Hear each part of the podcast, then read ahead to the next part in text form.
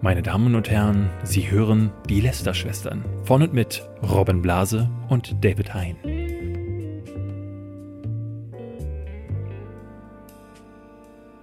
Ich bin zurück, nachdem ich jetzt eine Woche lang Kühe gemelkt habe und Babykatzen gestreichelt. Es war sehr schön im Urlaub. Was? Was wo hast Ja. du denn Urlaub machen? Im Ja, Tierheim? Bauernhof. oder? Nee, auf dem Bauernhof. Auf dem Bauernhof. Auf dem Ähm, Bauernhof. ja. Es war In- sehr schön, für in meine Österreich Tochter besonders. Nee, in äh, Schleswig-Holstein. Was macht, was macht, was, also, also als Kind ist es, glaube ich, super Sache. Was macht man als Erwachsener den ganzen Tag auf dem Bauernhof? Ja, wenn man ein Kind hat, dem Kind hinterherlaufen, wie es den Bauernhof erkundet. Ah, okay. Also ich war als, als Kind tatsächlich öfters mal auf dem Bauernhof und deswegen haben wir das mit meiner Tochter jetzt auch gemacht, beziehungsweise, also wir haben es gemacht, weil es Corona-bedingt keine andere Möglichkeiten mehr gab, außer in Deutschland sowas zu machen. Ähm, und das Lustige ist ja, dass wir nächste Woche, das können wir an der Stunde, Stelle schon mal ankündigen, auch wieder im Urlaub sind. Also nächste Woche fällt auch der Podcast nochmal aus. Wir haben quasi versucht, zwei Wochen am Stück irgendwas zu buchen, aber das war dann schon zu spät. Also wir mussten im März sehr, sehr spontan die zwei Urlaube, die wir schon ein Jahr im Voraus gebucht hatten für dieses Jahr, stornieren Ja. und haben dann halt panisch geguckt, ob es doch irgendwas gibt, was man irgendwie in Deutschland machen kann, in der Hoffnung, dass es dann Corona-bedingt möglich ist. Und haben dann sehr spontan noch was äh, gefunden jetzt. Gab es nicht mal diese Pro-7-Show, wo die irgendwelche C-Prominenten auf dem Bauernhof zusammengesteckt haben und dann die Kameras angemacht haben? Es gab, glaube ich, das Schloss oder wie das hieß, wo sie so die in so eine mittelalterliche Burg gepackt haben, aber ich glaube, es gab auch einen Bauernhof. Und Bestimmt. Es wäre doch ein Megatrend, Robin, wenn du einfach das Bauernhof Influencer-Camp da äh, de- demnächst, ne? Wenn sich Kinder da vergnügen können, dann bin ich mir sicher, dass dann auch Leute wie die Prank Bros auf dem Bauernhof richtig geile Sachen machen können. Auf jeden Fall. Also Ja. es war auch sehr schön da. Ich habe sehr viele Kühe gem Ja. gemolken. Ja, wir kommen aber dann stattdessen gleich, nachdem du äh, Kühe gemolken hast, wir kommen gleich zu einem anderen Camp, was gerade übelst durch die Decke gegangen ist. Robin hat, glaube ich, gerade nicht ganz verstanden, dass er dem den nächsten Mega-Hype durchbringen äh, bringen könnte. Denn das Angelcamp von Knossi ist, äh, das bricht gerade alle Rekorde. Ja, ich habe schon Leute, ich habe neulich, ich hab neulich eine, ähm, eine Diskussion in der Bahn äh, äh, mitgehört, da sagte jemand, ey, dieses Angel Camp, hast du das schon gesehen? Die, äh, das ist Nicht krass, wirklich, was da abgeht. Und ich dachte, ist jetzt, sind diese, diese, diese Christen-Influencer, haben die jetzt ein eigenes Camp gegründet? Aber nee, es ist das Angelcamp von Knossi und äh, in diesem Angelcamp werden, ja, werdet ihr gleich hören, da reden wir auf jeden Fall drüber. Wir haben äh, Neues zu Dr. Disrespect, äh, Cool Savage, Rettet den Drachenlord, das haben wir gleich auch noch. Und wer hätte das gedacht? The Beauty and the Nerd, wir haben vor ein paar Folgen drüber gesprochen, kommt zurück, denn der Gewinner, der ist eigentlich gar kein Nerd.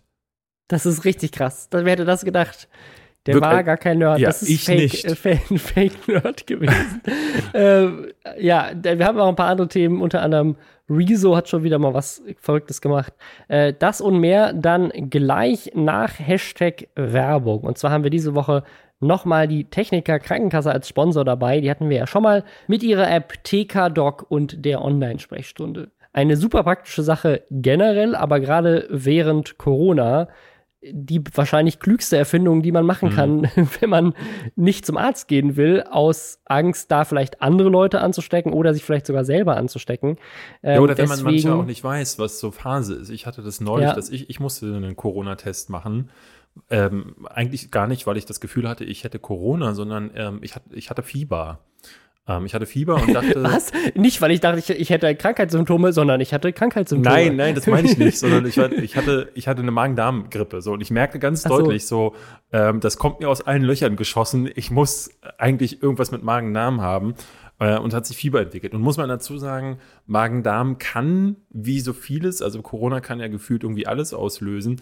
Aber ähm, ich war, also ne, ich dachte so, ja, das kann es eigentlich nicht sein. Aber ich wollte das erstmal mit einem Arzt besprechen. Aber ähm, die Hausärztin, bei der ich war, die hat, ich kam rein, meinte so, ja, ich glaube, ich habe Fieber. Man muss dazu sagen, ich habe nicht mal ein Fieberthermometer zu Hause und habe deswegen nicht messen können, habe aber geschwitzt wie so ein Schwein in der Nacht und konnte nicht schlafen. Sagte, ich glaube, ich habe Fieber. Und sie sagte, so, nee, dann machen wir gar nicht erst weiter. Dann gehen Sie jetzt bitte sofort einen Corona-Test machen. Und ich dachte, so, äh, Moment mal, äh, ist das jetzt die Beratung? Und da hätte ich mir eine richtige, eine vernünftige Beratung äh, gewünscht. Ähm, und vielleicht sogar eine, wo ich nicht erst mich irgendwie für eine Stunde in einen, in einen ähm, Warteraum hätte setzen müssen. Und da wäre eine Online-Sprechstunde gar nicht Mhm. schlecht. Genau, vielleicht durch Videotelefonie. Tatsächlich bietet das eben diese Online-Sprechstunde der Techniker Krankenkasse an. Da kann man dann einfach mit einem Arzt reden. Und der hat dann so acht Krankheitsbilder, mit der ähm, quasi dann geguckt werden kann, vom grippalen Infekt über Magen-Darm-Infekt tatsächlich auch, bis hin zu Rückenschmerzen, aber eben auch Corona-Symptome sind da dabei. Und dann kann man ausschließlich digital miteinander kommunizieren und ja, spart sich den Weg zum Wartezimmer. Und die coolste Sache an dieser App, das hatte ich beim letzten Mal schon gesagt, finde ich, dass tatsächlich es ein elektronisches Rezept gibt, was man, also man kann auch ein Papierrezept haben, wenn man das möchte, aber man kann auch ein elektronisches Rezept auswählen. Das kriegt man dann per QR-Code aufs Smartphone und das kann auch direkt an Apotheken weitergeleitet werden. Es gibt einige, die haben die Technologie, quasi so ein E-Rezept zu erhalten, direkt abzurechnen mit der Krankenkasse und dann eventuell mit einem Botendienst sogar kontaktlos das Medikament dann direkt zu liefern. Das heißt, man muss nicht mal aus dem Haus gehen. Sozusagen, man redet digital mit einem Arzt und dann kriegt man das, die Medizin quasi vor die Haustür gestellt, ohne dass man irgendwas äh, groß dafür unternehmen muss, außer einmal die App zu nutzen. Mhm. Super praktisch. Wer ein ja, Techniker Krankenkasse Kunde ist, der kann die runterladen im Google Play Store oder im App Store. Wichtiger Hinweis, äh, man muss für meine TK authentifiziert, authentifiziert sein. Das heißt, ähm, man muss mit dem SMS-TAN-Verfahren für meine TK freigeschaltet sein. Und natürlich muss man auch äh, ja, Techniker, Krankenkasse, Kunde sein. Das ist äh, auch wichtig. Okay.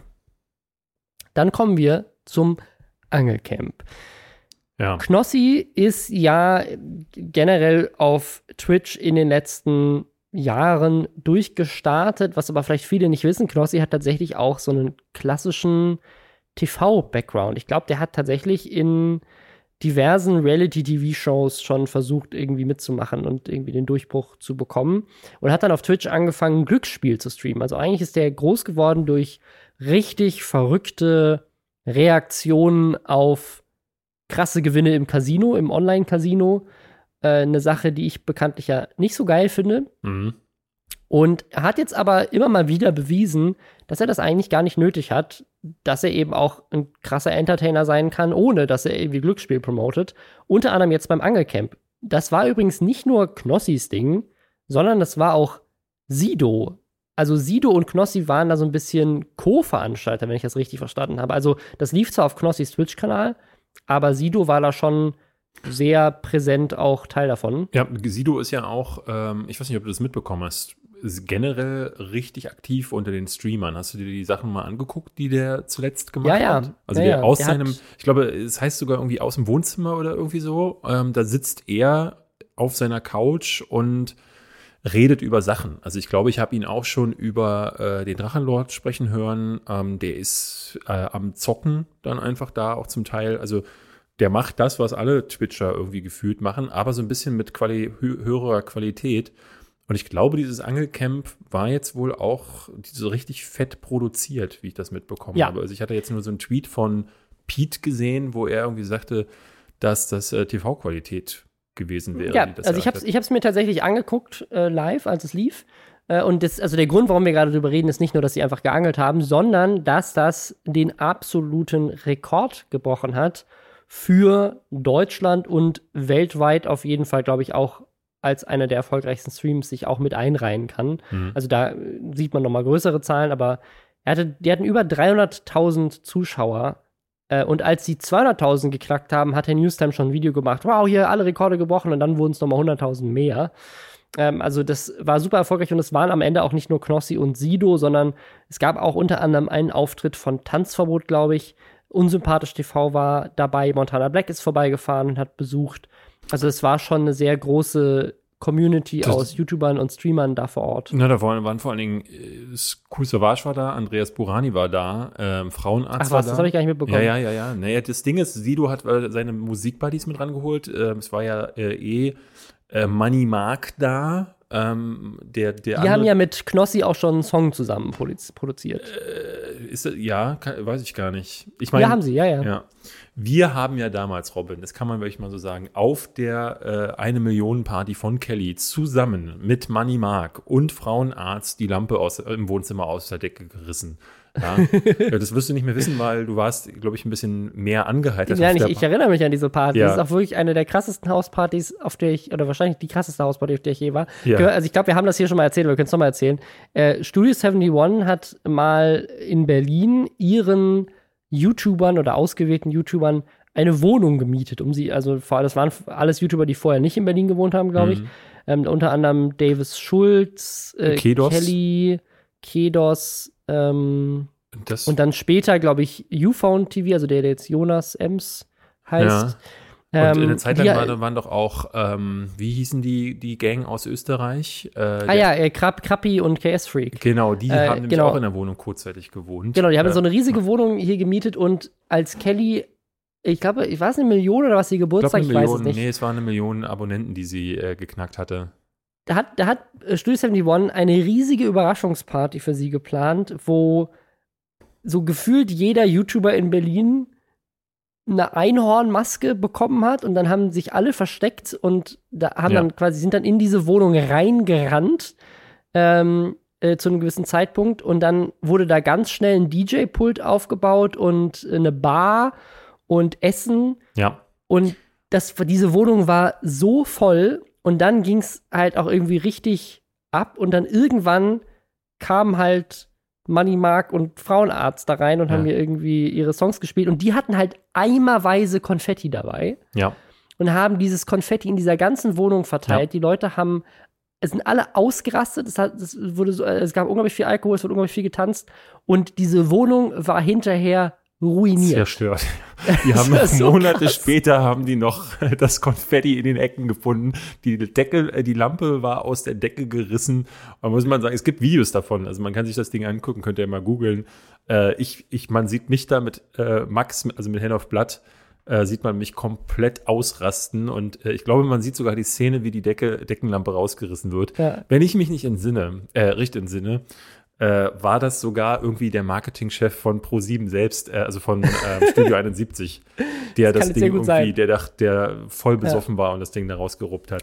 Egal, also äh, wir Ja, kommen Fun Fact über diese Party, das war übrigens auch äh, die Party, wo ich zum ersten Mal mit Claudia, also meiner Freundin, quasi öffentlich auf, auf so einer Party war. Sie haben quasi da, ja, das weiß ich noch. ja. Ja. Ja, ja, das weiß ich tats- tatsächlich noch. Aber war das, war, wart ihr da schon äh, geoutet als Paar? Ich weiß nicht. Nee, genau, das war, also dadurch, dass wir da zusammen waren, war das quasi so, dass. Outing. Stimmt, ich weiß noch eine andere. Ah, die erzähle ich jetzt aber lieber nicht. Weil da war noch eine, eine andere Dame, die dich mochte. Das weiß ich. Und die war dann gar nicht, äh, gar nicht so glücklich darüber, dass du mit einer anderen Dame da warst. Ja, ja. Der Robin, der alte schwere Nöter. Ähm, wir, wir sind völlig vom Thema abgekommen. Sehr Eigentlich gut. wollten wir was Angeln reden. Eigentlich wollten wir über das Angeln Ja. reden, aber eigentlich gibt es gar nicht so viel mehr zu, zu sagen. Also ich muss also ja sagen, ich, ich wollte nochmal über das Production Value reden, weil Ja, das stimmt. Production Value war tatsächlich äh, TV-Niveau. Also die hatten da quasi, ich, ich, ich schätze mal, Steadicam Operators mit so einem Rig, mit dem man quasi Bilder Ja, allein das Äh, Logo, das animierte Logo, was abspielt. Also man kann sich die Ja, Dinge ja. jetzt auf dem Kanal von Knossi äh, so äh, Best-ofs angucken. Und schon das ist äh, besser produziert als 90 Prozent der, der Dinge, die man sonst so äh, findet.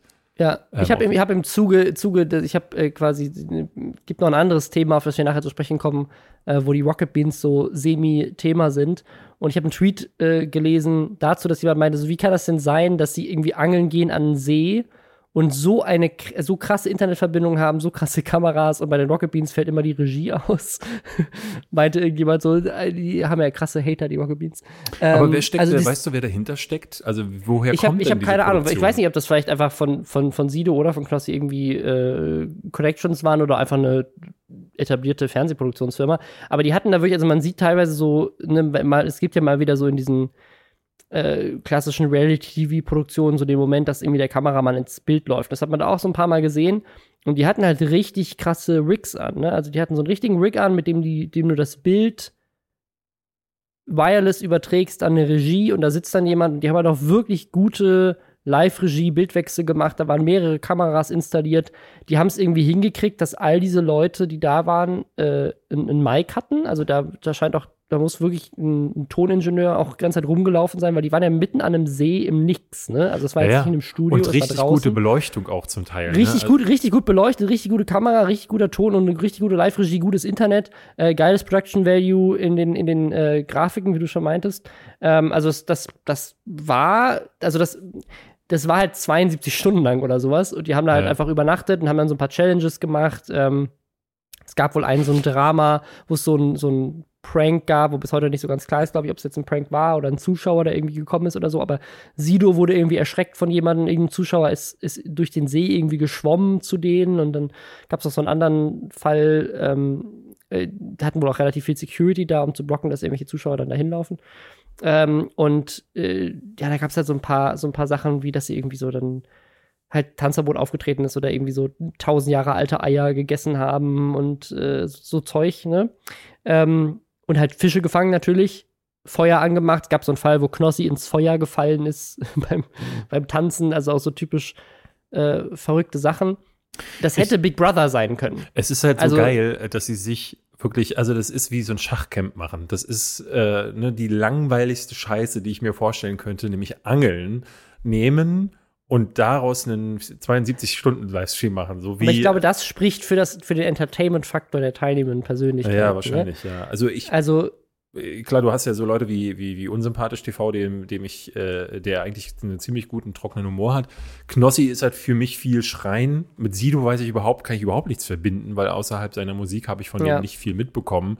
Und Money Mark fand ich immer ganz schrecklich, so wenn ich den irgendwo gesehen habe. Und ich meine, wenn ich so sonst so auf die Teilnehmerliste gucke, ähm, ne, also ich glaube, ähm, Andreas Burani zum Beispiel, der zieht jetzt keine, keine Zuschauer auf Twitch, glaube ich.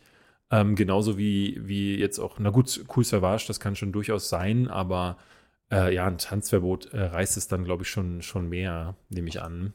Aber ich. In der Zielgruppe auf jeden Fall, ja. ja. Finde ich, find ich sehr, sehr spannend. Also muss ich ganz offen sagen, dass das so durch die Decke gegangen ist, äh, äh hätte ich so nicht gedacht. Aber ähm, ja.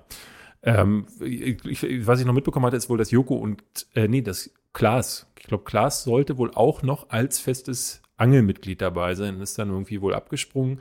Also die haben da echt krasse Größen irgendwie am, am Start gehabt. Und ich denke, ja. das ist dann wahrscheinlich eine Sido-Nummer gewesen, weil der ja sowieso schon recht viel jetzt gemacht hat.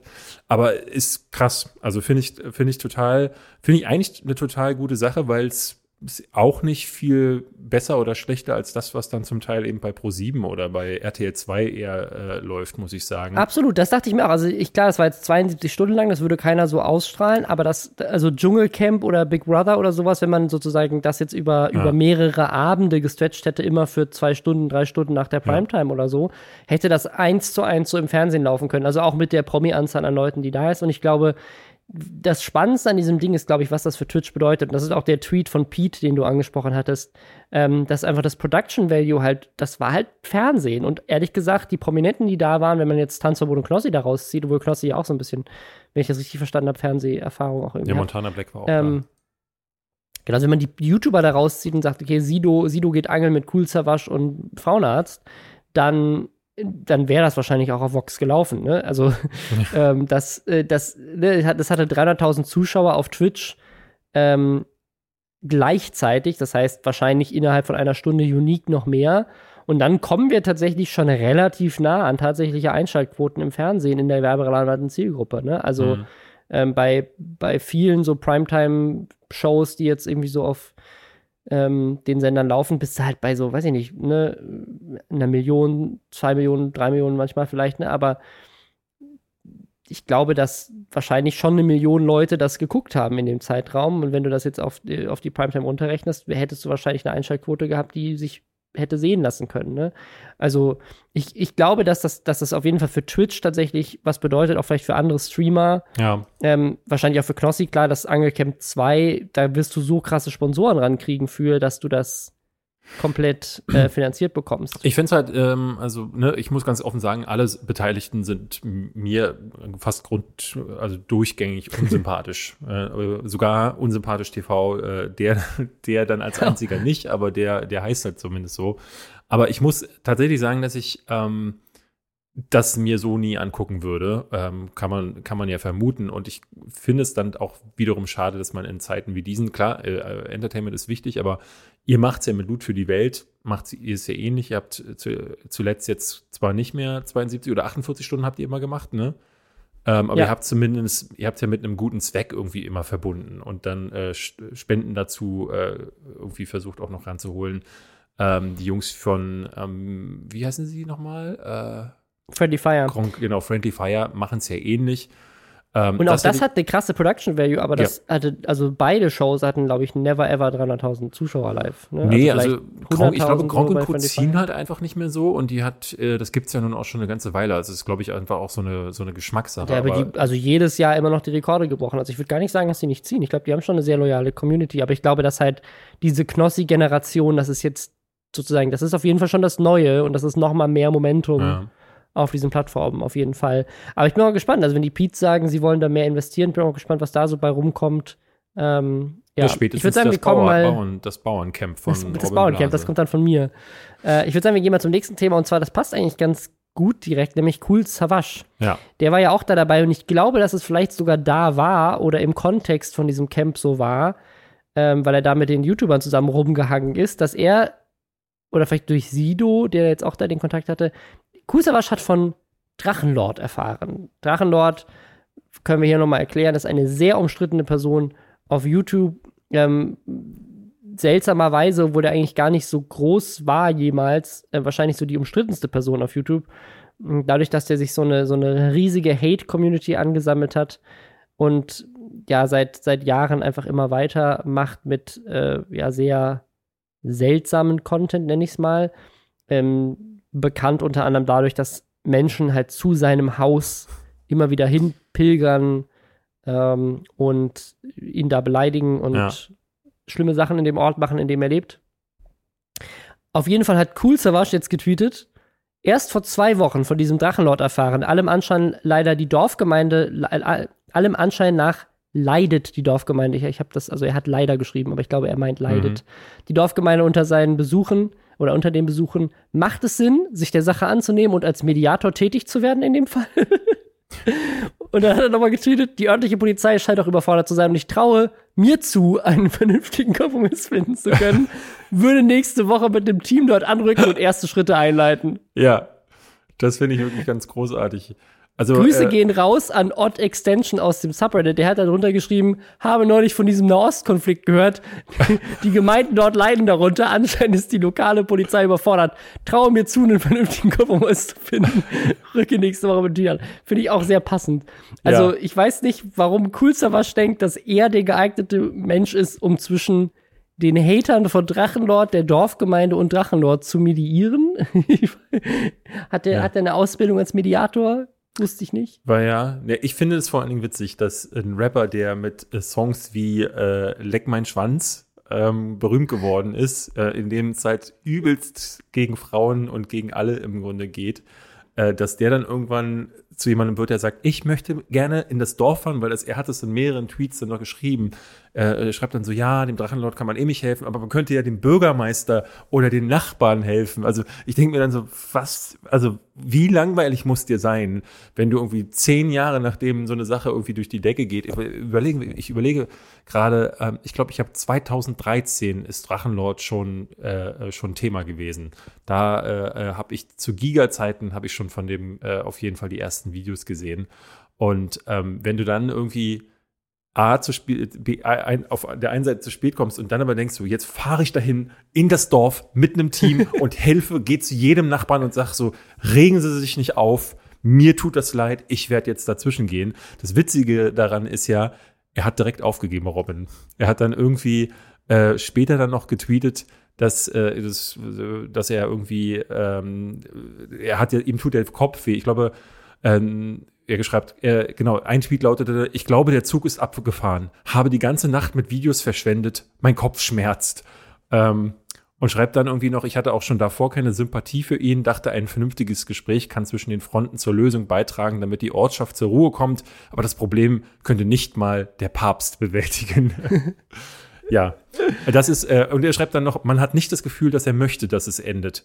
Da, da, da, Ja. da hat der Kusavage eine Situation, die seit genau wirklich, vielleicht wirklich so, äh, so acht, neun Jahre lang schon besteht, äh, zusammengefasst und dann halt eben sehr spät. Und äh, ich sehe gerade, Sido war auch mit in der Tweet, äh, in der Twitter, äh, im Twitter-Gespräch mit drin. Also da waren die ganz Großen, haben sich zusammengetan, um den Drachenlord zu, beziehungsweise Es- zumindest das Dorf zu befreien. Ich finde das so spannend. Vielleicht liegt das tatsächlich jetzt an Corona und dass die ganzen Rapper nicht auftreten können, aber ich finde das so faszinierend. Die Rapper alle jetzt plötzlich in dieser Twitch-YouTube-Community so richtig Fuß fassen und einfach Teil davon sind. Also auch Tanzverbot hat jetzt irgendwie gesagt, er hätte ja Sido jetzt getroffen, Alter, hat auch wahrscheinlich auch bei diesem Angelcamp. Und das wäre sein großes Idol gewesen und so. Und hätte da mit dem geredet über, glaube ich, auch seine Probleme, dass er jetzt nach Madeira äh, sein Fitnessprogramm nicht durchhalten kann und so. Mhm. Also diese Rapper sind da sind ja jetzt richtig drin. Die sind richtig drin Die in dieser wissen, Community. Finde ich spannend. Ich habe ich hab übrigens noch eine andere Person, die, glaube ich, sehr gut auch mal so einen Konflikt lösen könnte. Die könnte gut äh, medieren, und zwar Katja Krasowitsch. Katja Krasowitsch. Ähm, Mhm. Ja, Hashtag Werbung. Äh, ein weiterer Sponsor der heutigen Folge, Bookbeat, das Netflix der Hörbücher. Und dieses Mal haben wir, glaube ich, das bisher beste Buch Ja. mit dabei. Denn wer, wer Bookbeat vielleicht noch nicht kennt, das ist, wie gesagt, das Netflix der Hörbücher, eure Gelegenheit, ganz viele, viele unterschiedliche Hörbücher aus allen erdenklichen Genres zu hören. Und unter anderem eben auch die Bitchbibel. Ja, die Bitch-Bibel. Ich weiß nicht, ob ihr das mitbekommen habt. Äh, Wir hatten hier, glaube ich, das nur mal ganz kurz angeschnitten. Die Bitch-Bibel ist Katjas Buch, das äh, quasi ihren beschwerlichen Weg dahin beschreibt, wo sie heute ist, nämlich äh, nackig vor die Kamera. Ja, und also ich will es gar nicht herunterspielen, weil in, in ihrem Buch da streift sie wohl sehr schwierige Themen. Ähm, ich nehme an, ich hatte jetzt nur so ein paar Kommentare gelesen. Es geht so ein bisschen in die Richtung. Sie hatte ja damals bei Promi Big Brother schon mal revealed, dass sie eine äh, Abtreibung hatte. Es geht wohl aber auch darum, dass in ihrer Familie äh, gab es wohl sehr, sehr viele ähm, Probleme, aber sie hat sich nie verbiegen lassen. Sie wollte immer schon nackig sein und sie hat das durchgezogen und sie ist ihren Weg gegangen. Und wer möchte, dass da, also wer sich dann mal überzeugen lassen möchte oder selber auch immer gedacht hat, so Mensch, ich will mich auch nicht verbiegen lassen, der kann sich die Bitch-Bibel holen. Ähm, es gibt, äh, ich habe mal bei Amazon geguckt, äh, da ist das Ding als Buch schon zu, äh, erhältlich, da muss man noch selber lesen. Und da sind die Leute, sagen wir, sagen wir zwiegespalten. Ja, der Erwin zum Beispiel, der schreibt, der gibt einen Stern und schreibt so, finde ich nicht gut, muss man nicht rausbringen. Ähm, äh, oder Finn Kaschewski sagt, wenn ich lesen könnte, bestimmt kein schlechtes Buch, so aber scheiße. Ja, dann Ähm, hätte er, weil de- dem, da musst du direkt unter, unter diese Review drunter kommentieren, dann hol dir Bookbeat. Ja, dann hol dir Bookbeat. Das, äh, Robin, das machen wir dann danach. Äh, und ganz viele, und das fand ich sehr interessant, ganz viele haben sich wirklich krass beschwert. Ähm, wie zum Beispiel äh, ein gewisser JL, der hat auch nur einen Stern gegeben und schreibt, dieses Buch hätte man anders gestalten können, vom Cover und Titel. Ich finde es sinnlos provokant gegenüber dem Christentum. Soll sie schreiben, was sie will, jedoch ohne provokantes Verhalten. Sie will respektiert werden, der Ich erwarte glaube, da hat jemand Katja Krasowitsch Ja. nicht verstanden. ja, aber ne, weil sie ist auf dem äh, Cover des Buches äh, als Jungfrau Maria irgendwie zu sehen, die natürlich einen tiefen Ausschnitt trägt. Ja. Ähm, und ansonsten, Das ist gute Marketing. was ja. in dem Buch passiert, das müsst ihr gar nicht selber lesen, denn das wird euch vorgelesen von Katja Ich glaube, von, selbst. von ihr selber. ich ja. glaube auch, ja.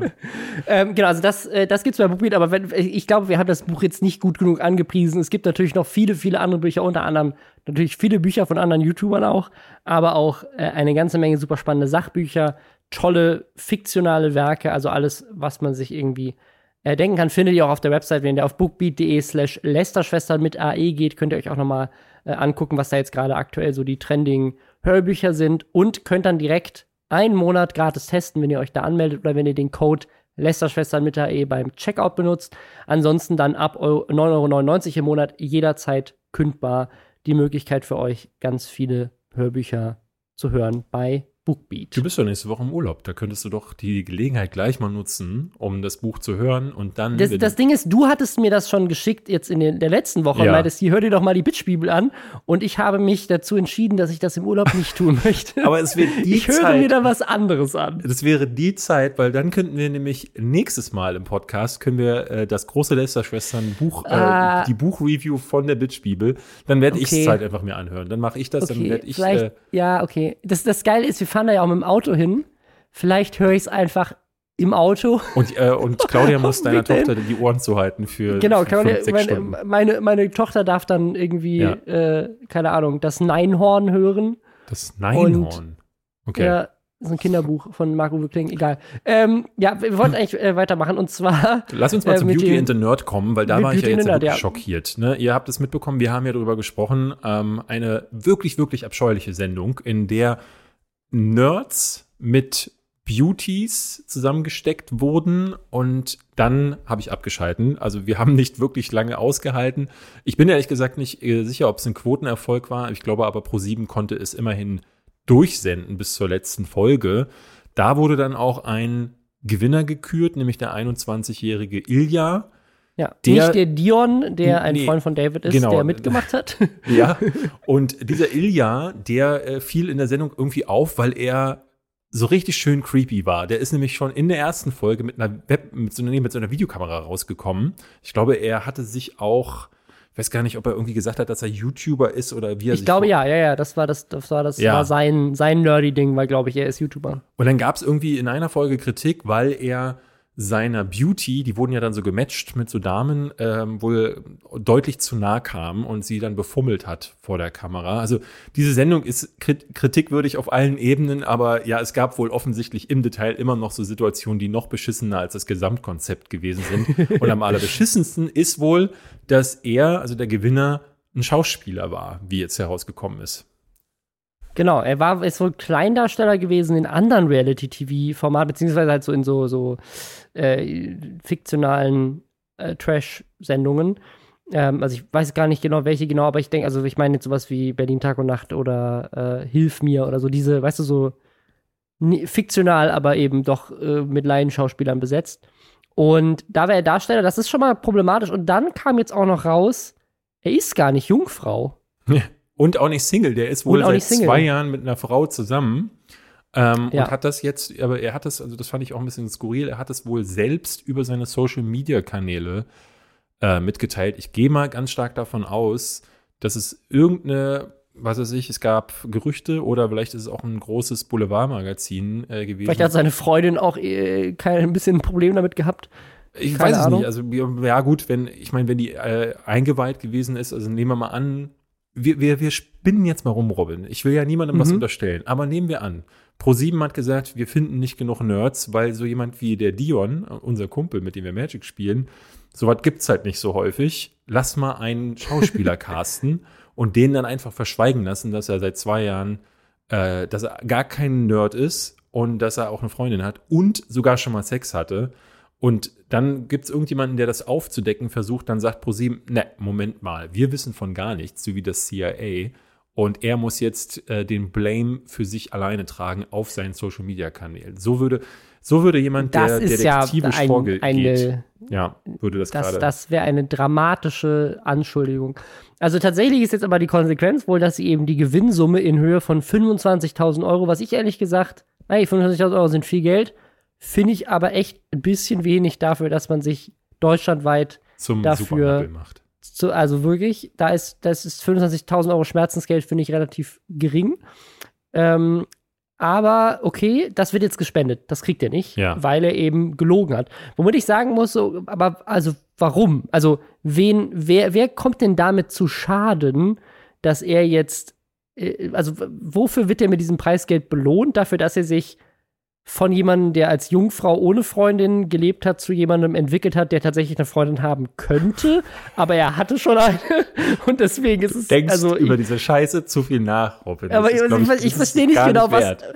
Also ist, ist das Problem jetzt, dass die Zuschauer sich betrogen fühlen? Ne, das ist so weil sie wissen, er hat gelogen in einer Reality-TV-Show, wo sowieso die ganze Zeit irgendein Regisseur hinter der Kamera gesagt hat, hey, jetzt geh mal dahin und mach mal das. Ja. Und hier nimm, also diese Jetzt Kamera zum Beispiel. Jetzt weinen. Mir doch generell, das ist doch, das hat doch die Produktion dem in die Hand gedrückt. Der hat doch nicht selber entschieden, da mit einer Kamera reinzukommen. Also der, der, der Dion hatte ja erzählt, also weil man sah ja in dieser Sendung so Leute wie so ein, ne, so ein Typ, der sich als Jesus verkleidet hat. ja. Und ähm, ich hatte Dion dann gefragt und meinte so, das, das ist doch Bullshit. Und er sagte, nein, er kann aus erster Hand sagen, die Typen, die da sind, die haben sich so auch vor der Kamera und hinter der Kamera alle so gegeben. Und es gab wohl in den seltensten Fällen Eingreifen von, von außen. Also es ist wohl, Okay. also, dass der Produzent da reingestürmt ist und gesagt hat, nee, Moment mal, das, muss, das müsst ihr jetzt noch mal mit mehr Tränen machen. Das gab's wohl nicht. Äh, Okay. Glaube ich ihm. Aber also, trotzdem, also ich meine, wer, wer kommt jetzt zu Schaden dadurch, dass er in dieser Show gewonnen hat, außer die anderen Teilnehmer vielleicht? Erinnerst du dich an diese James Corden-Nummer vor ein paar äh, Wochen oder Monaten, wo irgendwie rausgekommen ist, dass, äh, dass er nicht selber fährt? dass er nicht selber fährt bei den Carpool-Karaoke-Dingern und dass sie sich dann selber darüber lustig gemacht haben, aber das gab ja einen krassen Shitstorm. Ja. Deswegen haben sie in der Sendung ja erst darauf reagiert und dann revealed quasi, dass er in ja besonders befahrenen äh, Zonen dann einfach gezogen wird oder beziehungsweise Ja. auf einem äh, Laster steht. Und die mussten das auch irgendwie. Und Joko und Klaas hatten ja auch äh, einen Das stimmt, Fake-Skandal. ja, ja, also ja. ich gehe mal davon aus, gerade weil ja Joko und Klaas ja auch pro sieben ist, dass die einfach der Nummer zuvorkommen wollten. Äh, bei einem Thema, was ja jetzt eh nicht so gut in den Medien wegkam. Würde Ja, also das ist, das ist auf jeden Fall das tragische Ende der Sendung Beauty Ja. in the Nerd, die hier schon Eine Thema Sache, war. die ich mich gefragt habe, war, wenn er diese Sachen über Social Media, über seine Kanäle gepostet hat, hat er sie auch als Werbung äh, dekla- äh, äh, deklariert. So. Das ist eine, das ist eine wichtige Frage, Ist- denn das Internet hat sich mal wieder aufgeregt. Das fand ich super spannend. Also eine ganze Menge Influencer, sehr, sehr viele, wirklich mein ganzer Twitter-Feed war voll, haben sich aufgeregt über ein Urteil des Oberlandesgerichts Braunschweig. Das hat nämlich in einem Fall einer, ich glaube, unbekannten Influencer-Person entschieden, dass wenn man Werbung macht auf seinem Instagram-Profil zum Beispiel, dass das dann verschmilzt mit der privaten Person, also dass man quasi, wenn man ein kommerzielles Interesse vertritt, indem man Werbung macht und gleichzeitig aber auch halt private Sachen postet, wie heute Morgen habe ich ein Müsli gegessen, dass das dann verschmilzt und alles als Werbung zu kennzeichnen ist. Ja.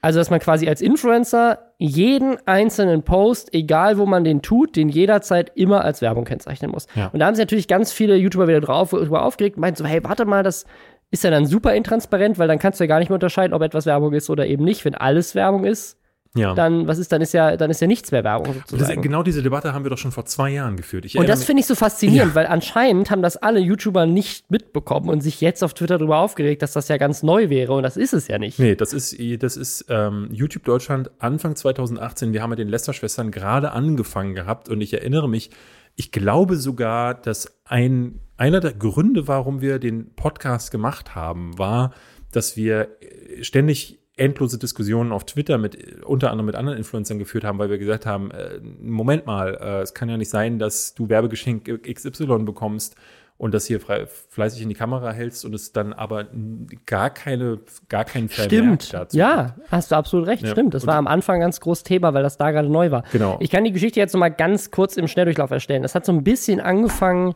in die Öffentlichkeit zu kommen durch Vreni Frost. Das ist eine Bloggerin, die abgemahnt wurde vom Verband für, äh, nee, ich glaube, Verband für sozialen Wettbewerb heißen die.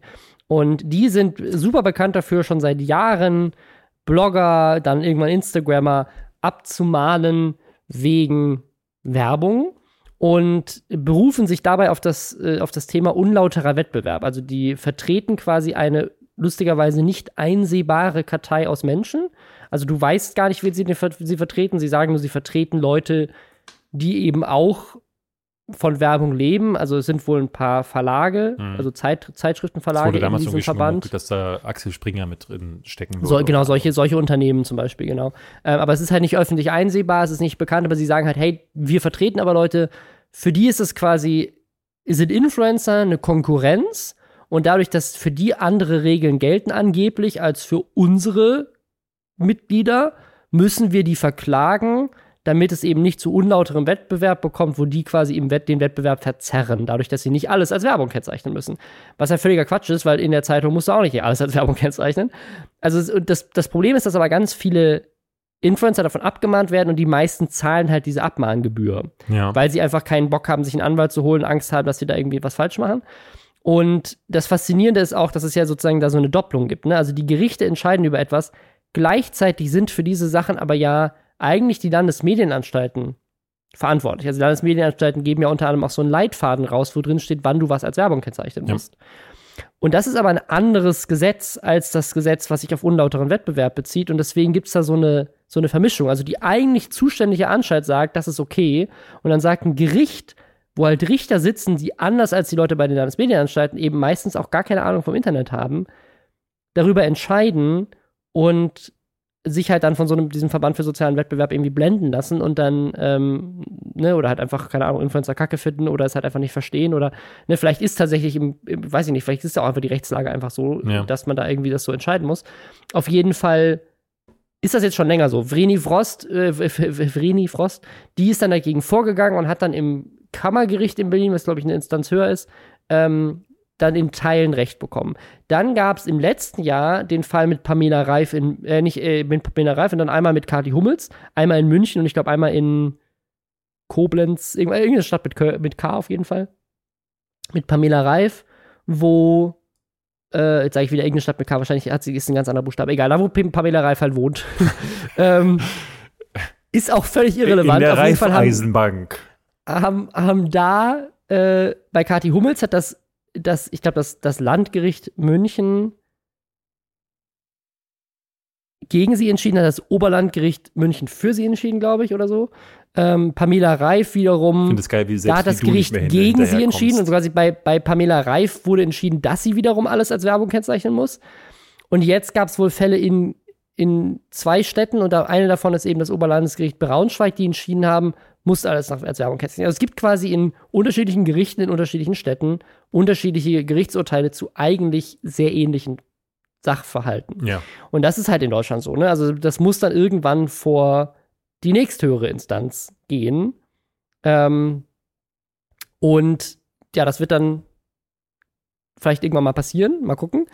Gleichzeitig, und das ist immer eine Sache, die finde ich die ich ganz spannend finde, die man auf jeden Fall erwähnen muss, ist, dass das Justizministerium, also das, das Bundesjustizministerium, das auf dem Schirm hat und ich tatsächlich mal in einem Event war, wo Dorothee Bär, unsere Digitalstaatssekretärin, und äh, ein Herr Gerd Billen vom, äh, vom Justizministerium, als auch Vertreter der Landesmedienanstalten vor Ort waren und sich quasi die Probleme von Influencern angehört haben. Und da waren einige dabei, die richtig krasse Stories erzählt haben, wie sie teilweise von vom, äh, diesem Verband für sozialen Wettbewerb abgemahnt wurden und dann beweisen mussten, glaube ich, war die Story, dass sie wirklich mit ihrem Ehemann verheiratet ist, weil sie sein Profil verlinkt hatte und die gesagt haben, du machst aber bezahlte Werbung für den. Oh. Solche Sachen, ne? Solche Sachen macht dieser Verband. Und Ja. das äh, fand das Justizministerium auch nicht so geil. Und tatsächlich gibt es wohl einen Vorschlag, also den gibt es, es gibt auch eine Pressemitteilung zu. Ähm, ich weiß halt nicht, was da der Stand ist und wie das weitergeht, wo das Justizministerium das Gesetz zum unlauteren Wettbewerb anpassen möchte, damit das nicht mehr vorkommen kann. Also das Justizministerium ist da schon dran, quasi den Influencern zu helfen und die Sachlage da klarer zu machen. Aber bis dahin müssen Influencer eigentlich immer noch in dieser Angst leben, dass je nachdem, ob du abgemahnt wirst von diesem Verband oder nicht, ähm, und je nachdem, in, welchem, in welcher Stadt du dann wohnst und wie, das, wie der Richter dann da drauf ist und ob er das Internet versteht oder nicht, dass dann eventuell entschieden wird, dass du irgendwie eine, eine Abfindung da, oder wie heißt das, äh, keine Ahnung, wie heißt das, äh, wenn du so eine Gebühr zahlen musst? Ähm, Nicht Abfindung, Ab, Abmahnung. Nee, äh, Abfindung? egal, so eine, äh, nee, Abfindung ist was anderes. Egal. Auf jeden Fall, du musst auf jeden Fall Geld dafür zahlen. Äh, Und Und hast dann halt das Problem, also die, die, die Sorge ist halt dann, wenn du das nämlich einmal zahlst, wenn du sowas bekommen hast, dann unterschreibst du ja auch so eine Unterlassungserklärung. Und dann ist aber die Strafe, wenn du es dann doch irgendwann dich dann doch nochmal dabei erwischen, ist sie meistens immens hoch. Also es sind irgendwie Zehntausende Euros, die du dann zahlen musst und so. Also deswegen ist es halt gerade wieder ähm, ein weiterer Punkt in dieser Unsicherheit, aber die Unsicherheit hat nie aufgehört. Also sagen, was ich so faszinierend finde, ist, dass viele Influencer quasi jetzt wieder merken, dass es immer noch unsicher ist und die Lage sich seit zwei Jahren nicht geändert hat. Aber das ist halt so. Also je nachdem, wo du wohnst und bis das halt irgendwann mal vors höchste Gericht geht. Ich finde es halt äh, interessant, ist, ist die Situation dass, so. dass, dass wir, ne, das kann man schon auch be beobachten. Es ist ein bisschen wie, wenn man äh, sich die ähm, Corona-Nummer anguckt im Kleinen da war es ja dann auch so, nachdem die ersten Lockerungen passiert ist, quasi die Türen sind explodiert, die Leute sind wieder rausgeströmt und alle hatten irgendwie gefühlt vergessen, dass da ein Virus ist, bei dem man Social Distancen sollte. Und so äh, war das irgendwie auch, nachdem klar wurde, okay, es wird jetzt nicht jeder abgemahnt, weil ich erinnere mich an eine Zeit, da haben wir auch drüber geredet, da hat Sami Slimani jeden seinen Posts, äh, seiner Posts mit einem, mit einem Farbcode. Der hatte so eine Farbkodierung. Erinnerst du dich daran? Ja, ja. Postings, die Werbung waren, waren rot kodiert. Postings, die ein Produkt beinhaltet haben, das aber nicht, für das er nicht bezahlt wurde, wurden gelb markiert und alles, äh, was privat war, war grün markiert. Da haben wir beide noch gesagt, tatsächlich ist es in diesen unsicheren Zeiten damals waren 2018 war das für Influencer schon das unsicherste. ähm, wann wirst du, wann wirst du abgemahnt? Ähm, das war tatsächlich noch die cleverste Art, damit umzugehen. Natürlich ultra ähm, umständlich, muss man ganz offen sagen. Aber ich finde, es hat in, in, der letzten Zeit stark nachgelassen. Und ich selbst so große, also wenn ich zum Beispiel zugucke, ähm, auf dem YouTube-Kanal der, der GameStar zum Beispiel, findet wahnsinnig viel Werbung mittlerweile statt. Und die ist auch äh, vernünftig gekennzeichnet, äh, gekennzeichnet, wenn sie große Placements machen. Aber wenn man dann unten mal guckt in die Videobeschreibung, da sind ja auch alle möglichen Links zu allen möglichen Sachen, die du dir dann noch kaufen kannst über GameStar, äh, Affiliate-Links und eigentlich nach der aktuellen äh, Lage müsste, müssten all diese Videos dann als Werbung gepostet werden oder zumindest, oder zumindest die Links gekennzeichnet werden. Ja. Genau, und das ist da alles irgendwie nicht so richtig gemacht und ähm, selbst die Großen machen es dann irgendwie nicht. Und ich merke das auf Twitter. Gut, da bin ich halt so selten, dass ich da gar nicht mehr den Überblick habe, aber ähm, äh, auf jeden Fall hat das stark nachgelassen, dass die Leute ähm, da. Also anscheinend. Also ich, ich krieg's immer noch mit, also gerade bei so kleineren Instagram-Accounts. Ich glaube, gerade auf Instagram ist das immer noch, also ich sehe zumindest bei mir im Feed ganz oft sowas wie Hashtag Werbung ohne Auftrag oder Hashtag unbezahlte Werbung. Ist tatsächlich auch eine Sache, die ich immer wieder mache. Hm. Also wenn ich jetzt wenn ich irgendeine Marke erwähne und die haben mich nicht dafür bezahlt, kennt sich die Sachen meistens als unbezahlte Werbung, äh, um einfach klar zu machen, hey, zu sagen, es ist, es ist gekennzeichnet, was da passiert, aber ich mache gleichzeitig auch den Zuschauern klar, ich habe dafür kein Geld bekommen, sondern ich mache dafür gerade Werbung, weil ich es geil finde oder weil es irgendwie wichtig ist für mich ähm, oder weil ich es irgendwie unterstützen will oder vielleicht weil es irgendwie ein Projekt ist, ähm, an dem ich irgendwie beteiligt war, aber ich habe zumindest kein Geld dafür bekommen, dass ich es promote. Ja. Ähm, und das, das kennzeichne ich dann schon immer noch so, um das, äh, das so abzusichern. Also mal gucken, wie es da weitergeht, ähm, bis das dann in Karlsruhe oder sowas äh, mal äh, ganz oben landet. Ja. Dauert das wohl noch ein bisschen. Ähm, ich würde sagen, wir machen weiter mit dem nächsten Update eigentlich nochmal, und zwar zu Dr. Disrespect. Ja. Den hatten wir hier auch einer der größten Twitch-Streamer überhaupt, ein Charakter, verkleidet sich ähm, in so einem, ja, so einem Retro-Outfit, würde ich mal sagen. Gibt ja, sich so, so als so eine, eher so Assi, also eher so New Kids-mäßig, ja. so mit Fokuhila, äh, Schnauzer und Sonnenbrille. Aber ich, ich finde ich, ich finde schon, dass das so ein, hat das nicht so ein, so ein ja, so 90er, so oder 80er, Ende 80er. 80er-Style genau, hätte ich jetzt so gedacht. Ich würde schon so ein 80er-Style. Im Osten kannten wir es als die Flodders. Das musst okay. du nicht mehr kennen. Kenn ich nicht, ne? Ja. Auf jeden Fall, dieser Typ wurde gebannt von Twitch, obwohl er eigentlich einen Vertrag hatte mit Twitch exklusiv für die zu streamen, wohl in zweistelligen Millionenhöhe. Und der hat irgendwie einen Vertrag für eine eigene Fernsehsendung über seinen Charakter und so weiter. Und der wurde aus dem Nichts von Twitch gebannt. Und seitdem hat man jetzt über Wochen nichts gehört. Also ja. man weiß nicht, warum der gebannt wurde. Es gibt keine Info. Und das ist so faszinierend, weil er sich dazu nicht geäußert hat, Twitch sich nicht dazu geäußert hat und es auch bisher niemand geleakt hat. Nach, mhm. ich glaube, jetzt einem Monat. Und es gab sehr viele Gerüchte unter anderem über neue Streaming-Anbieter, dass Spotify ihn irgendwie gekauft hat, dass er gebannt wurde, weil er zu einem, mit einem neuen Streaming-Anbieter mhm. namens Prime gesprochen hat, der sich dann hinterher als Quatsch rausgestellt hat. Und, Sexual Harassment. Äh, äh genau, dass, dass er, dass, genau, dass er irgendjemanden irgendwie sexuell harassed hat oder sowas. Und all das stand irgendwie im Raum. Niemand hat irgendwas wirklich geleakt, sondern das waren einfach nur irgendwelche Gerüchte von random Leuten, die irgendwie auf 4 rumgeschmissen wurden. Und jetzt hat er tatsächlich sein erstes Interview gegeben und im Zuge dieses Interviews tatsächlich auch den Twitch-Link in seiner Twitter-Bio rausgelöscht und jetzt den Link zu YouTube reingepackt und dann tatsächlich auch jetzt am 17. Juli, also jetzt letzte Woche, ein Video da hochgeladen, was auch schon 2,2 Millionen Views hat äh, was aber ein, also ein Song ist. Also quasi einen Song hochgeladen auf YouTube und hat in diesem Interview jetzt, was er gegeben hat, sich geäußert, aber eigentlich auch nicht. Also er hat quasi behauptet, dass er tatsächlich nicht weiß, warum Twitch ihn gebannt hat dass er keine Infos dazu hat. Er hat wohl, er, er schreibt sogar, dass, äh, oder beziehungsweise er sagt sogar, dass er von seinen Freunden erst angeschrieben wurde, die das selber aus den Medien oder beziehungsweise äh, aus, aus von Twitter. Also er hat, er hat, er, er wohl haben. selber, er hat wohl live erlebt, er war wohl in einem, in einem Stream von einem anderen Twitch-Kollegen, äh, hat da zugeguckt und hat dann quasi live mitbekommen, wie ihm immer mehr Funktionen seines eigenen Twitch-Accounts entzogen wurden. Und dann gibt es ja so einen, es gibt so einen Twitter-Account, der immer tweetet, wenn bekannte Streamer gebannt werden oder generell, glaube ich, Streamer gebannt werden. Und ich glaube, er hat das tatsächlich quasi, also er hat es sozusagen darüber mitbekommen und von Twitch nie offiziell irgendwie gesagt bekommen. Mhm.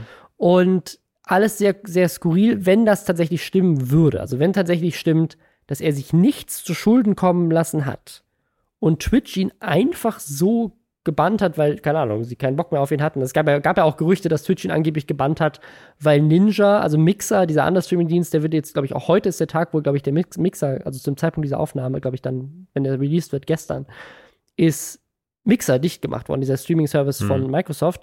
Und Ninja äh, war ja der größte Streamer von Twitch, der von Mixer abgekauft wurde. Und der war dann wieder frei. Und es gab das Gerücht, dass sie Dr. Disrespect gebannt haben um ihm sein Gehalt nicht mehr zahlen zu müssen, damit sie mehr Cash haben, um Ninja zurückzukaufen. Das ist ja wirklich, also das, das ist ja ultra Quatsch. Das ist ja einfach völliger Quatsch. Aber sozusagen ist alles wurde behauptet. Ja. Und das Faszinierende an diesem, an diesem Interview ist, dass es wird wohl darüber gesprochen, dass seine, seine Agentur, weil sie eine riesige Agentur ist, CAA, die also auch wirklich die krassesten Hollywood-Stars und so weiter, ähm, krasse Hollywood-Filme auch mit, mit produzieren. Also es ist so eine so ein, so ein Management in den USA funktioniert das ganz oft so, dass die so Pakete zusammenstellen. Also die vertreten dann zum Beispiel Steven Spielberg und Aaron Sorkin, Sorkin und, äh, keine Ahnung, Emma Watson und Bradley Cooper. Und dann sagen die, hey, okay, wir, wir machen jetzt ein Paket.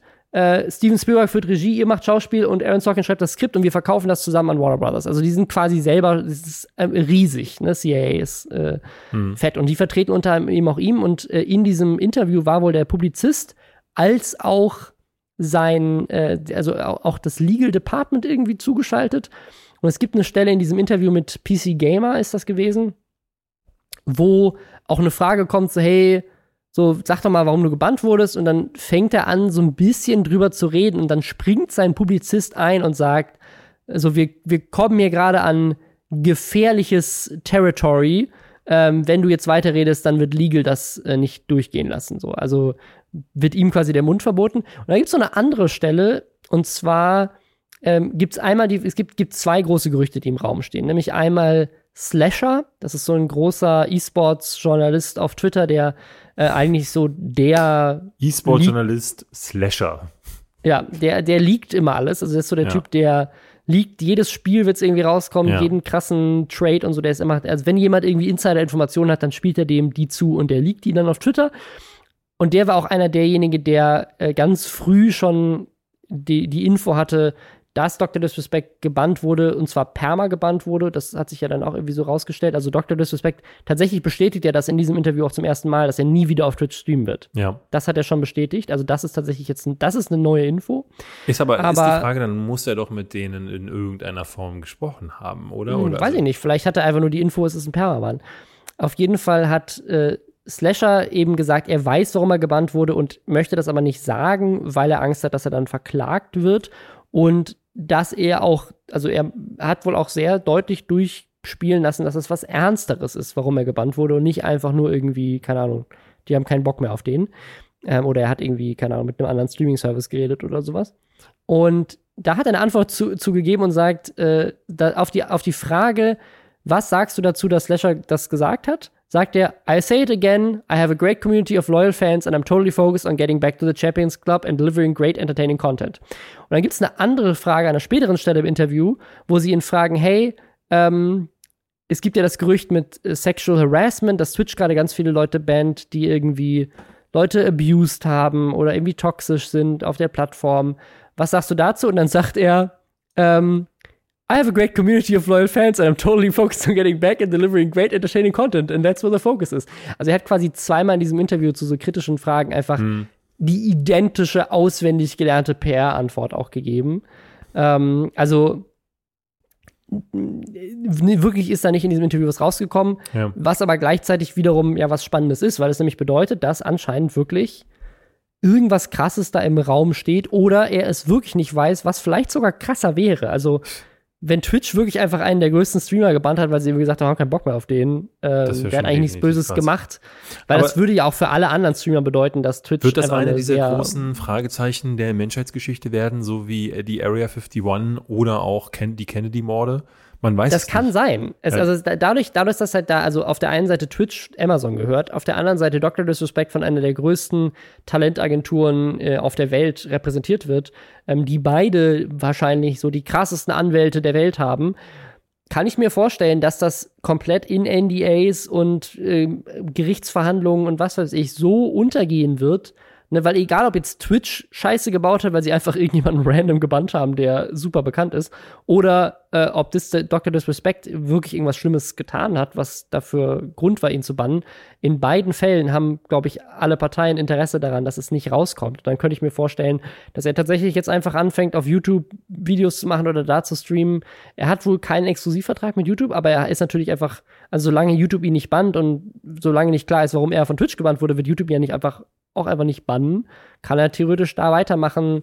Aber sie sind wohl jetzt gerade noch in einem Rechtsstreit, weil er ist ja, hat ja auch diesen Exklusivvertrag und dann ist die Frage, wird er da bezahlt? Darf ja. er dann überhaupt auf YouTube sein? Weil in dem Vertrag stand wahrscheinlich, dass er es nicht darf. Also ganz viele ungeklärte Sachen. Und ich kann mir gut vorstellen, dass wir tatsächlich nie herausfinden werden, was mit dem passiert und er einfach irgendwann auf einer anderen Plattform landet. Sehr, un sehr unbefriedigend, aber ich glaube, das ist das, kann das Ende dieser Story sein, eventuell. Wir kommen jetzt noch einmal zu, ein letztes Mal für diese Folge zu Hashtag Werbung. Wir wollen euch nämlich jetzt einen kleinen Tipp geben. Ähm, wenn ihr nicht gerade die Bitch-Bibel von Katja Krasowitsch hört, dann solltet ihr stattdessen eine wirklich gute Serie gucken. Eine, ja. auf die ich mich schon freue, von der du sogar schon die erste Folge gesehen hast, was, was, ich, was mich ein bisschen neidisch macht, weil ich ja. freue mich da schon seit längerem drauf, nämlich auf Gangs of London. Die gibt es jetzt nämlich bei Sky demnächst. Und äh, ich habe genau. äh, ich hab sie äh, deswegen schon ein bisschen länger auf meiner äh, Liste drauf, weil sie ist von Gareth Evans. Der ähm, hat, äh, Robin, was hat er gemacht? Na? The Raid. Genau, der hatte nämlich The Raid gemacht und äh, The Raid und vor allen Dingen The Raid 2 für mich äh, zwei der besten Actionfilme, die je gemacht wurden. Und hat jetzt gesagt, er äh, macht mal eine Auszeit von den großen Filmen und macht eine Serie. Und der kann, wie kein anderer auf dem Planeten, äh, Kampfszenen. Äh, und das ist wohl, das habe ich schon gehört, Gangs of London soll wohl, äh, spielt im Londoner Un äh, Untergrund, ist so eine Gangster-Serie und soll wohl richtig Knochenbrecher-Action geben, also auch ja. mit dem, was man aus The Raid kennt. Also da kann ich brutal. ja mehr dazu sagen, weil ich sie tatsächlich geguckt habe. Ja, bitte, habe. sag mal. also ich weiß, also, ich habe es nur gehört, du hast es gesehen, sprich. Also Gangs of London ist lustigerweise, wusstest du, dass das auf einem Videospiel basiert? Äh, Einfach nur nee. Fun Fact. Nee. Ja, und zwar, und zwar wohl auf einem PSP-Spiel mit dem gleichen Namen. nee, wusste ich nicht. Also das stand zumindest auf Wikipedia. Es steht nicht in, dem, in, den, in den Infos, die ich von Sky. Ich hoffe, es stimmt. Aber lustig, fand ich einfach Fun, Fun Fact. Äh, auf jeden Fall ist es eine so ein Krimi-Thriller über die Gangs of London. Es steht im Titel. Also es ist so eine so eine düstere Unterwelt Saga. Ich finde auch super spannend, weil für eine Serie ist es, ähm, also die erste Folge ist über eine Stunde lang Aha. und die Folgen variieren auch äh, in, der, in der Länge. Ähm, also es ist wirklich mehr so eine, so eine Saga. Das ist wirklich krass erzählt. Also es sind eigentlich schon eigentlich fast mehrere Filme oder ein sehr, sehr langer Film. Und da, also, ne, super viele bekannte britische Schauspieler spielen mit. Also du wirst Leute erkennen von Game of Thrones und von Harry Potter und einfach super, super Cast. Und dann hast du halt diese geile Mischung aus so einer modernen, spannenden Thriller-Story, weil was nämlich in dieser Serie passiert ist, ähm, ganz am Anfang stirbt quasi der größte Gangsterboss der Stadt, mhm. der so all diese ganzen unterschiedlichen Gangs so ein bisschen zusammenhält und keiner weiß, wer ihn umgebracht hat. Und das heißt, es ist so Part Mystery, so wer ist eigentlich der Mörder? Und gleichzeitig aber entsteht halt durch diesen Tod von diesem Gangsterboss so ein, so ein Power-Vacuum, ne? Also alle kämpfen dann so ein bisschen darum, dass sie irgendwie äh, ja, mehr Geld und Macht bekommen, weil der Sohn von dem getöteten Gangsterboss sagt, hey, wir machen hier keine kriminellen Aktivitäten mehr, es gibt keine Drogen mehr, ihr kommt nicht mehr, könnt ja. keine illegalen Sachen mehr in den Hafen reinbringen, bis ihr nicht den äh, Täter findet, der meinen Vater getötet hat. Und dann ähm, gerät halt alles aus den Fugen und da kommt halt dann diese Action ins Spiel. Ja. Also es gibt direkt in der ersten Folge eine Fight-Scene, die ist so krass in so einem Pub. Ja also das, das ist wirklich quasi wie bei The Raid. Nur ich habe halt hab sie, schon, ich hab sie schon gesehen tatsächlich und die ist wirklich, also das ist genau das, was ich mir davon erwarte. Deswegen ja. solltet ihr vielleicht, äh, wenn ihr möchtet, ähm, euch das auf den aufs Zettelchen schreiben. Die startet bei Sky Ticket am 23. Genau, also heute, Juli. Äh, genau, ist heißt, jetzt online. Ihr müsst, also ihr könnt im Grunde jetzt nach dem Podcast direkt diese Serie, erste Folge der Serie gucken und also, ne, also mehr Unterhaltung geht gar nicht und dann noch die Bitch-Bibel hören, dann seid ihr total dabei.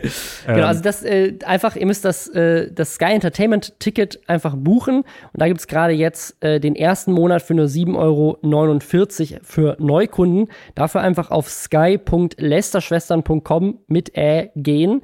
Und dann könnt ihr beim Sky Entertainment Ticket natürlich auch nicht nur Gangs of London gucken, sondern auch Game of Thrones, Westworld, Das Boot, Chernobyl, Rick and Morty, Sons of Anarchy, also unendlich. Alles Serien, die wir äh, hier auch schon mal vorgestellt haben. Die wir auch schon hier schon vorgestellt haben, weil es einfach, also das Angebot ist, ist krass, ist monatlich kündbar, man kann auf unterschiedlichen Geräten streamen, man kann es in Originalsprache gucken, was natürlich bei so einer britischen Serie ich sehr, sehr schön finde. Man äh, kann es natürlich auch auf Deutsch gucken, wenn man möchte. Und ja, also ich, ich äh, wirklich super spannend, super brutal, super actionreich. Ja. Ich kann es wirklich sehr empfehlen. War wohl auch ein super erfolgreicher Serienstart in, in England. Also da kam die auch sehr gut an und ist schon für eine zweite Staffel ähm, gebucht, glaube ja. ich. Also es ist schon, ja. die, also auch das ist ja immer ein gutes Zeichen, wenn man weiß, die Serie geht auf jeden Fall weiter. Genau, das, also wie gesagt, sky.lesterschwestern.com. Genau. Und jetzt haben wir noch äh, ein weiteres Thema. Rezo, Rezo seine neue Firma.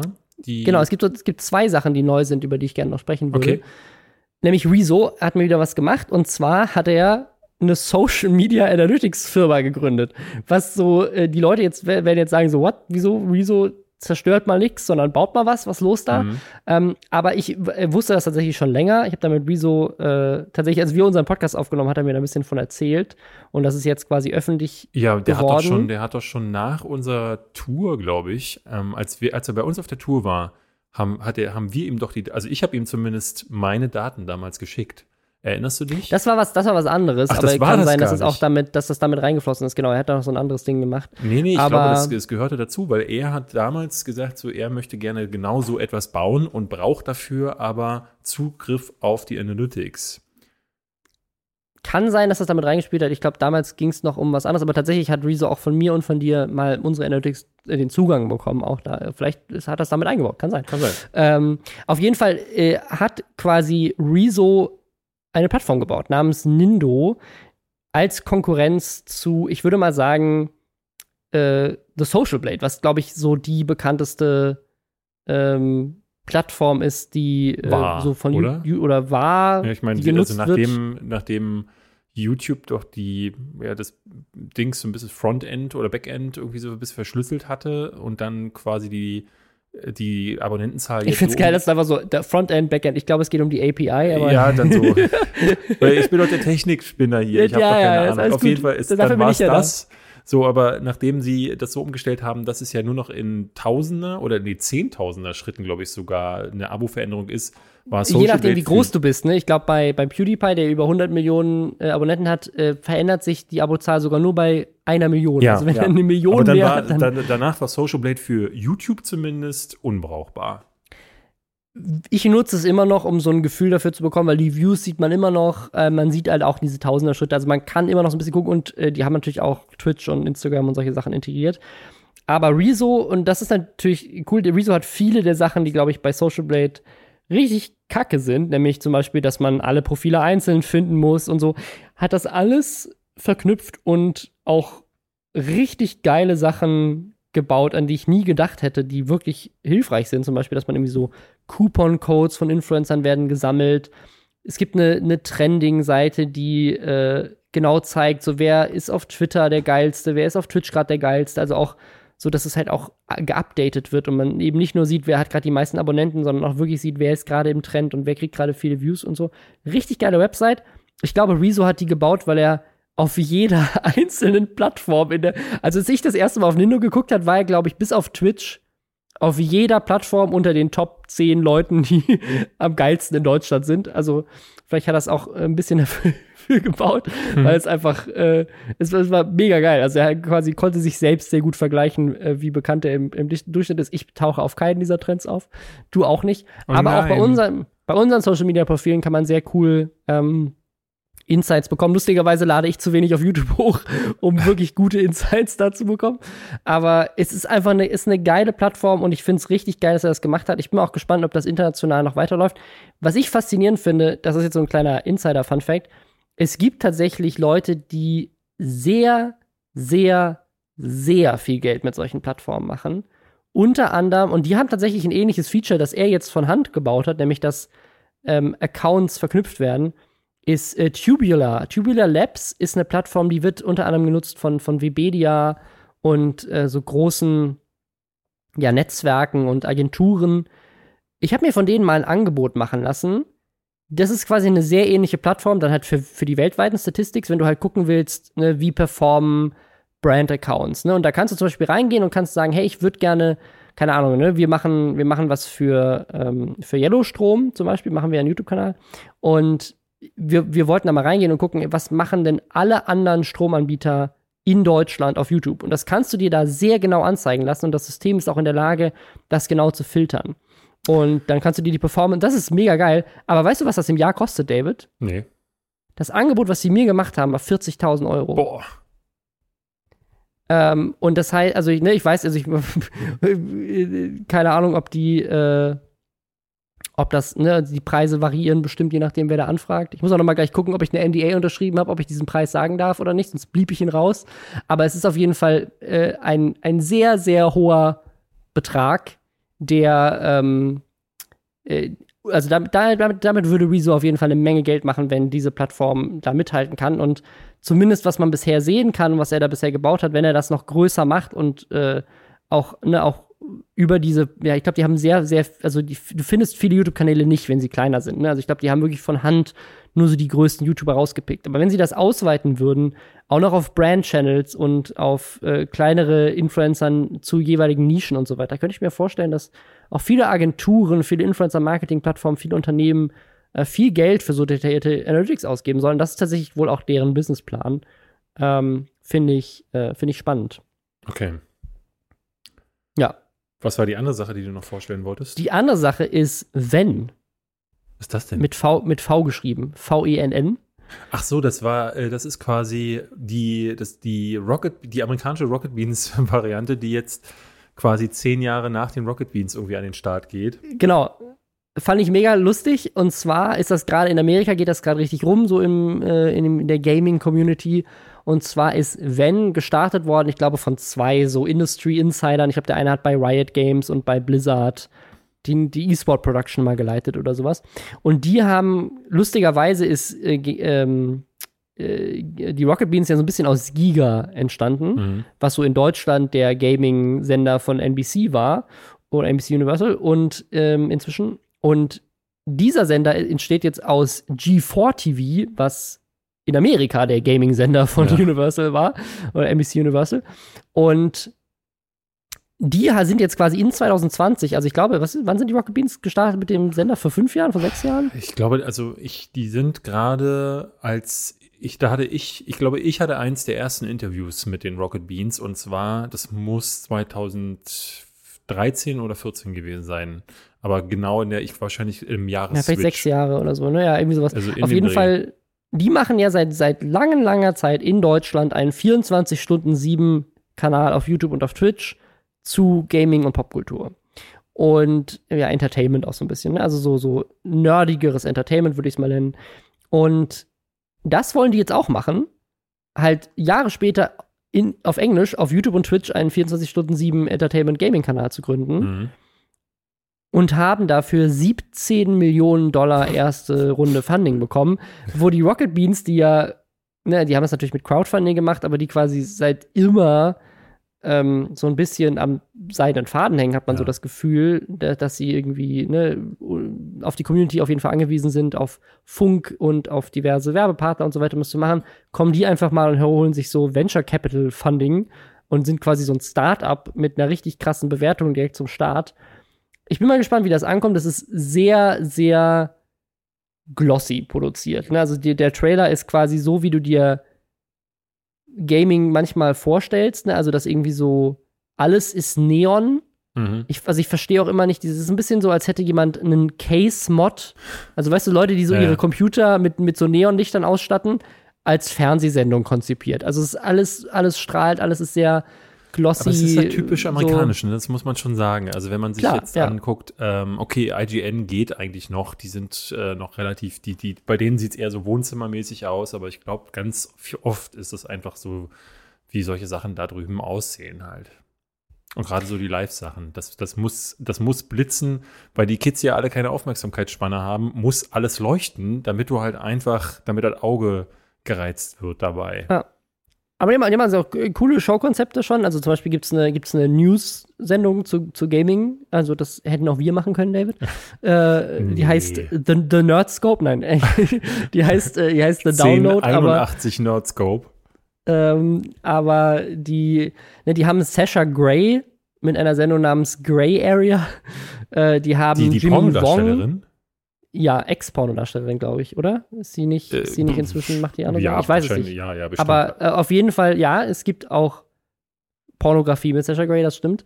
Und jetzt Ja. gibt es aber eben auch eine Gaming-Sendung mit Sasha Grey. Gab es vielleicht auch vorher schon, ich weiß es nicht. Auf jeden Fall hat sie jetzt da eine. ja. Äh, Jimmy Wong, den man vielleicht noch von Video Game High School kennt, der Bruder von Freddie W., also von äh, äh, Ja. äh, ja, genau, also Mhm. dem von äh, einer, ein, einer der größten YouTuber äh, aller Zeiten mal gewesen und der inzwischen auch mit Magic the Gathering und der tatsächlich auch in, wo hat er mitgespielt? In Mulan, glaube ich. Ist der tatsächlich ein richtig bekannter Schauspieler geworden.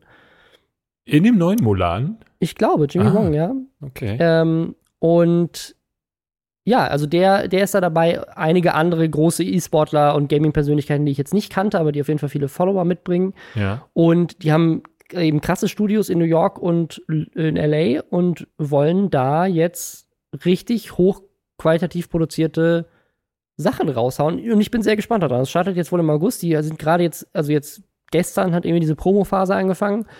Und dadurch habe ich davon erfahren. Und ich bin mal sehr gespannt. Und ich glaube, das Schlimmste ist halt, dass die Rocket Beans wahrscheinlich sich so richtig ärgern, weil, ne, wenn man so ein bisschen länger gewartet hätte mit dem Launch damals und diese, diesen E-Sport-Hype, den es jetzt gibt, jetzt gerade mit Corona natürlich noch so ein bisschen mehr, dass irgendwie alle Sportarten gibt es nicht mehr außer E-Sport. Ähm, ja. Ist wobei natürlich so- Vermutlich 17 Millionen äh, Dollar oder hätte Euro. man in Deutschland ja wahrscheinlich jetzt nicht bekommen, Nein. aber ne, ich, ich, ich glaube, bei den Rocket Beans tatsächlich auch schon mal im, im Raum so immer wieder gern so, man hätte es ja auch auf Englisch machen können oder vielleicht oder so, oder vielleicht eine englischsprachige Version starten oder keine Ahnung, ich weiß es nicht. Das, was die machen, ist, also wie gesagt, das ist von dem, vom Grundkonzept, das Dann ist wäre der 24 Sound Stunden. auch auf Englisch ausgefallen. Das Ja.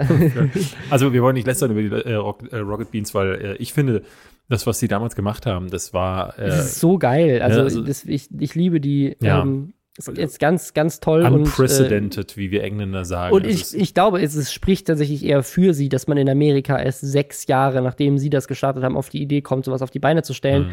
Weil der Grund, warum, also Amerika ist ja einmal, also A, äh, sehr viel größer als, als Deutschland, das weiß ich, weil ich schon mal da war, es ist sehr groß. ähm, und, ich habe äh, euch gesehen, Worldwide Wohnzimmer hatte ich mit so einem komischen Tweet angetweetet. Ja, die war, das ist ja bei denen schon, schon äh, länger auch ein, so ähnlich wie bei uns ein durchgängiges Memes, oder ich glaube, weil es bei uns ein Meme ist, haben so. sie das auch mit aufgegriffen. Ähm, auf jeden Fall, äh, Amerika ist äh, sehr groß und ein viel größerer Markt. Und die, die haben jetzt bis 2020 quasi gewartet, bis sie sich trauen, einen 24-Stunden-Gaming-Sender äh, in, in so einer Größe zu starten.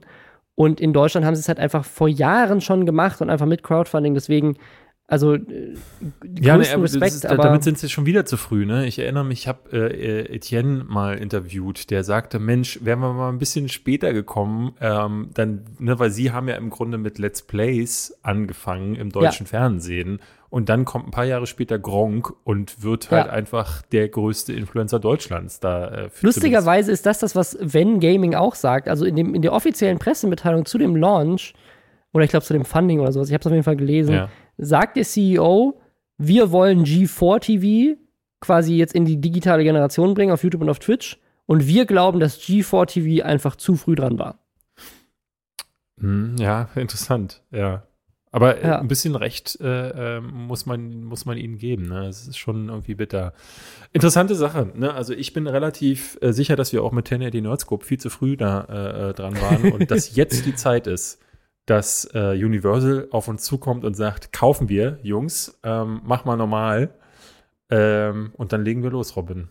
Ja, auf geht's. Boah, das wird echt anstrengend für dich. Dein Bauerncamp, dein TikTok-Kanal und jetzt das. Was, wie, wie machst ja. du das alles? Und dann hast du auch noch Urlaub nächste Woche, wo wir dann natürlich wieder keine neue Folge Podcast für euch haben. Ganz ähm, schlimm. Aber ihr habt ja jetzt wirklich mit Gangs of London und mit der Bitch-Bibel so viel zu tun. Ich wüsste jetzt ehrlich gesagt selber gar nicht. Und dann habt ihr auch noch Gespräche über, den, äh, über ein Online-Formular zu führen ähm, Mit dem Arzt. Ja. Alles, alles dabei. Was, ja. was, also die Zeit habt ihr jetzt, ihr habt genug Zeit. In zwei Wochen hören wir uns dann wieder und Robin hat dann bestimmt wieder. Wo, wo geht's diesmal hin? Ähm, ist diesmal gehen Sag's, wir an einen See. Genau, und nicht angeln. zu konkret sagen. und angelt, ja, sehr schön.